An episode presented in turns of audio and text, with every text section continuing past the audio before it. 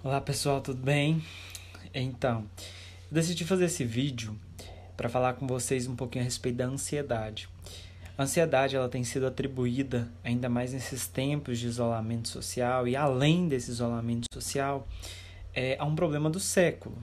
Né? Aí junto aí a depressão, não claro, não de forma isolada, mas também junto junto a, a depressão. Até onde a gente qualifica a ansiedade? É, é um questionamento que nós devemos fazer. Nós, se a gente for trazer uma percepção geral, nós temos atribuído a, ansiedade como válvula de escape para justificar todos algum é, é, algum outro meio de situações que acontecem na nossa vida ou pela qual nós estamos vivenciando, né? E, e nesse movimento de válvula de escape e de eu tenho outra percepção. Nós podemos comparar o nosso ser ansioso a uma atitude que nós temos comum, que é, por exemplo, fazer alguma postagem nas nossas redes sociais.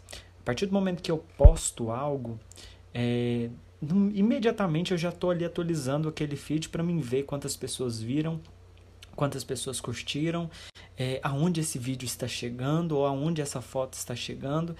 Esse processo de imediatismo se compara à ansiedade pela qual nós estamos vivendo. E como nós já estamos tão agitados com tudo isso, com tudo que está acontecendo no mundo, na nossa, na nossa vida, nós por vezes justificamos todo esse movimento à própria ansiedade, né? E aí entra quando eu quero dizer que nós estamos qualificando ela como um fator primordial na nossa vida partir desse movimento, nós percebemos que quase tudo tem se trocado pelo tecnológico, pelo mundo tecnológico. E automaticamente nós partimos disso para um, mundo também, um mundo também acelerado. Ao mesmo tempo que eu espero que o meu post ele tenha não sei quantas curtidas ou tantas visualizações, eu espero também que os acontecimentos na minha vida sejam rápidos e eu quero atualizar eles da, da forma mais ligeira possível? É, nisso aí eu, eu compreendo que a ausência do conhecimento ela tem um pilar de fundamentação importantíssimo para a presença de uma forma intensa da, da, da ansiedade. Quando eu digo esse conhecimento, é, essa ausência desse conhecimento que gera ansiedade, eu estou me referindo também a um conhecimento pessoal. A partir do momento que eu me conheço e que eu centro todos os meus planos e projetos pessoais em mim para que eu venha a realizar, é, eu também tenho uma certa uma base de conhecimento, aquilo que eu consigo fazer dentro de um determinado tempo, né? E respeito também esse processo desse fazer para que eu chegue a uma conclusão.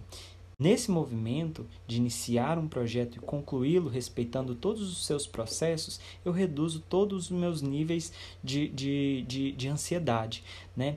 Porque junto a isso aí existem muitas cobranças. Ah, eu tenho que fazer, você tem que fazer um projeto, você tem que fazer aquilo, você tem que fazer isso. E olha a ansiedade ela brotando e gerenciando todas as nossas emoções. Então, até acrescentando a isso aí, não se prenda às pendências que te cobram. Que tipo de pendências? Uma, por exemplo, ah, você deve fazer um projeto, você deve desenvolver algo, papapá. Não se prenda a, essa, a essas cobranças que vêm até você, até mesmo cobranças pessoais mesmo, você se cobrar por isso. É, às vezes nós, o que nós precisamos é de mudar, todos, mudar o nosso cenário de vida e respeitar todo o nosso processo de construção. A ansiedade ela está nesses intervalos aí de desrespeito né, àquilo que nós estamos construindo. Tente aproveitar ao máximo as micro vitórias, as pequenas vitórias que você tem no seu dia a dia, né, na sua rotina, na sua vida diária, porque elas também darão base para coisas grandes que vão vir é, até você. E, e assim, nós precisamos entender que nada se constrói da noite para o dia. Evite os atalhos é, é melhor a gente enfrentar e viver os processos, até porque nós vamos ganhar demais com, esses, com essas vivências desses processos. Todo jogo de construção ele deve ser considerado como algo a longo prazo, porque aí sim ele vai estar tá bem fundamentado e você vai tirar de letra tudo aquilo que você tem buscado construir para você e por você. E para encerrar, só queria deixar uma, uma, breve, uma breve reflexão. Não atribua a tudo o que acontece na sua vida a ansiedade. É, tudo está ansioso, tudo é ansioso, mas a partir do momento que eu entendo que respeitar um processo de crescimento é respeitar uma construção pessoal, eu vou lidar aí com todas as situações pela qual é, eu vivencio de uma forma totalmente equilibrada e saudável.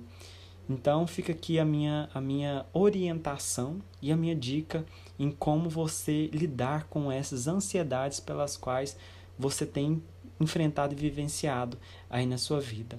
Centralize-se em você e construa um caminho de conquista é, é, e vitória. Certinho?